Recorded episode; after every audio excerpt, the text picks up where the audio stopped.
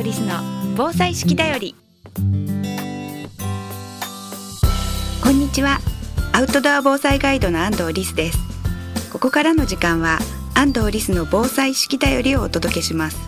この番組では四季に合わせた防災減災のトピックをアウトドア防災ガイドとしての視点で紹介していきます。アウトドアのスキルには自然と共に生きる知恵がたくさん詰まっています。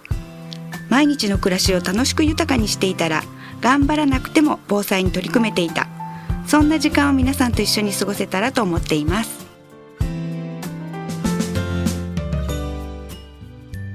安藤リスの防災式だより。この番組は有限会社志村ペットセーバー株式会社デコス日本ボレイト株式会社坂本助産所の提供でお送りします。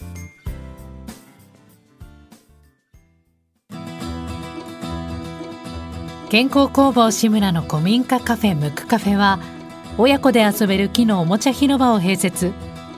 地元の食材をふんだんに使った美味しいお料理で皆様のお越しをお待ちしています。青梅市新町新青梅街道沿い。詳しくはムクカフェで検索。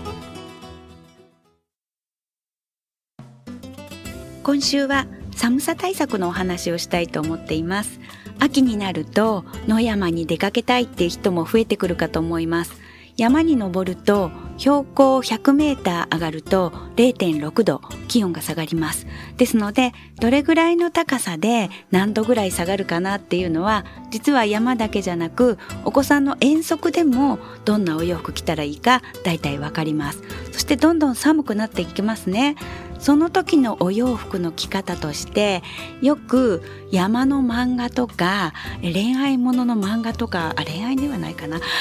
寝るな寝ると死ぬぞみたいなねものありますよね。だけどあの寝ると死ぬと思ってる人非常に多いんですが私は雪山で寝たこともありますがそんなのでは誰も死にません。寝るから死ぬんではなくって多くの亡くなってるケースというのは低体温症になった結果として、えー、そこで、えー、眠ったように死んでしまう。だから寝たら死ぬと思われたんですね。そんな人に対して低体温症の原因を取り除かずにほっぺただけいくら叩いても全然助かる見込みはありません。ですからやらなければいけないのはまず低体温症にならないようにすることそれから、えー、低体温症になってるかどうか判断することっていうことなんですが一番気をつけていただきたいのは冬山ではコットンの下着を着て山の中に入ったりしません。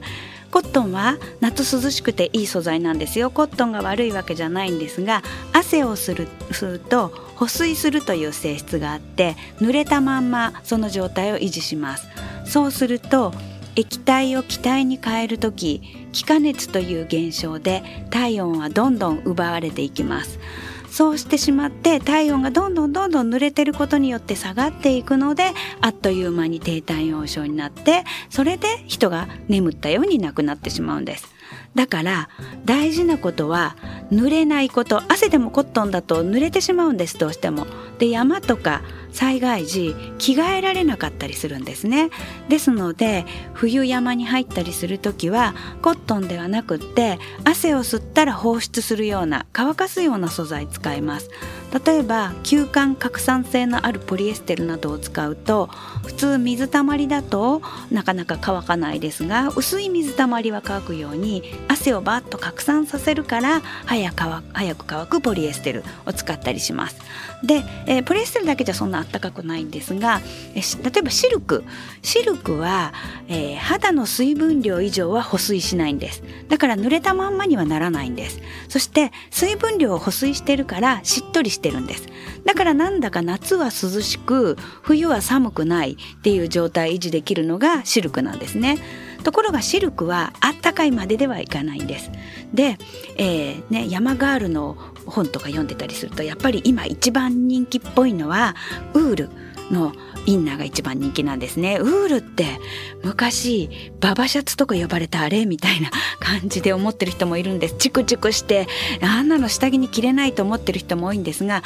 今のウール100%山用のものなんかはもう全然チクチクしないんですね。チクチクをカットしたりとか上質な繊維とかで整えたりするのでもうすべすべしてるんですがウールはなぜいいかというと汗を吸うと発熱する素材なんです。なので、えー、発熱してくれるからあの体温下げない道具、ね、汗をそのまま発熱っていうことですからね、えー、しかもチクチクしない。で、えー、ただアウトドア用もう3000円以上は絶対しますし、えー、おしゃれな柄だともう1万円近くするみたいなことがあるんですが10年近く持ちます。私はそれぐらい持たせています。なのであのずっとお洗濯すれば気持ちよくなったりするので汗かいても汗びやないから割とアウトドアの人買うんですがだけどそんな高いのなかなか買えないという方のために、えー、最近は機能性インナーっていうことであの発熱するインナーってありますよね、えー、ああいったものはウールの繊維の形を化学繊維で真似してるんです。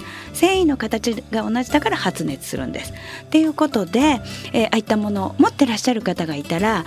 コットンの服の上に着るのは絶対意味がないことなんです。ね、保水しちゃうから。なので、えー、コットンの服の中に、えー、一番中にそういった下着を着ていただくと、えー、保水しない、水をためないということになるので、寒さ対策になります。ということで、寒さ対策には水をコントロールするっていうことが実はすごく重要になってきます。だから冬の寒い時には寝るな寝ると死ぬぞじゃなくって濡れるな濡れると死ぬぞと思ってください。あと山の漫画にこれが恋愛ものですね。なんかあの2人で温め合えば助かるみたいなシーンがありますが残念ながら低体温症になるような人を自分も服を脱いで温めると死者が2人になると言われています。それぐらい体温が下がっていきます。ですのであの漫画の真似をして、えーねえー、自分もむやみに服を脱いでだりせずに自分は服を着て相手はちゃんと温めてっていうやり方はね濡れてるものは着替えさせてってやってみてください。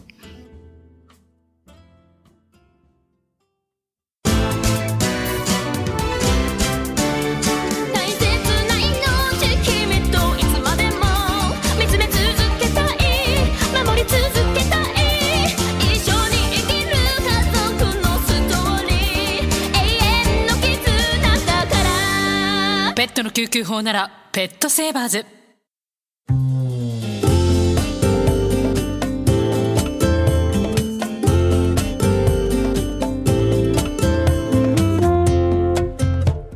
安藤リスの防災式だより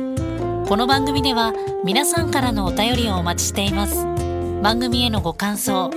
安藤リスさんへの質問お聞きの放送局までお寄せください。次回の放送もどうぞお楽しみに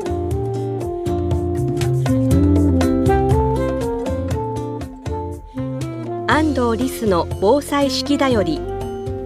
この番組は有限会社志村ペットセーバー株式会社デコス日本ボレイト株式会社